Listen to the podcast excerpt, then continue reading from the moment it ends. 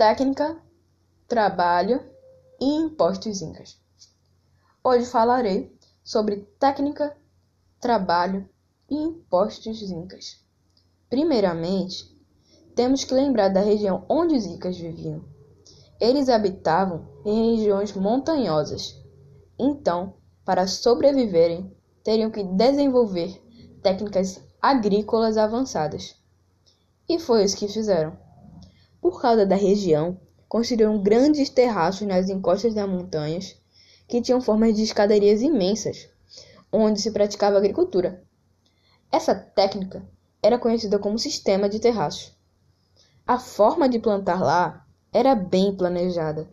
Nos degraus superiores e mais altos eram plantados vegetais resistentes ao frio, como batatas. Nos degraus do meio eram plantados vegetais como milho, abóbora e feijão.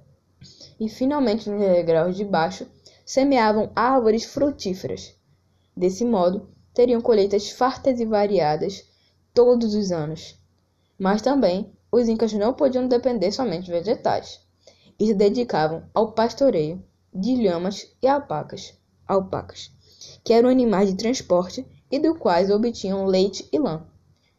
Agora, para falar de impostos e trabalhos, que é o outro os outros temas do nosso podcast, temos que falar sobre a população e a família.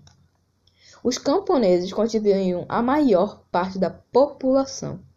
Lá, as aldeias eram constituídas por ailos, que nada mais eram que um conjunto de famílias camponesas unidas por um laço de parentesco. O chefe de cada ailo era o curaca. Depois desse breve resumo, poderemos falar de trabalho e impostos. As terras de cada ailo se dividiam em três partes. Uma que era para as famílias camponesas, outra para o imperador e outra para os deuses, controlada pelos sacerdotes. Além dos camponeses trabalharem demais em todas as plantações, tinham que prestar serviços gratuitos ao Estado, construindo, plantando ou reformando.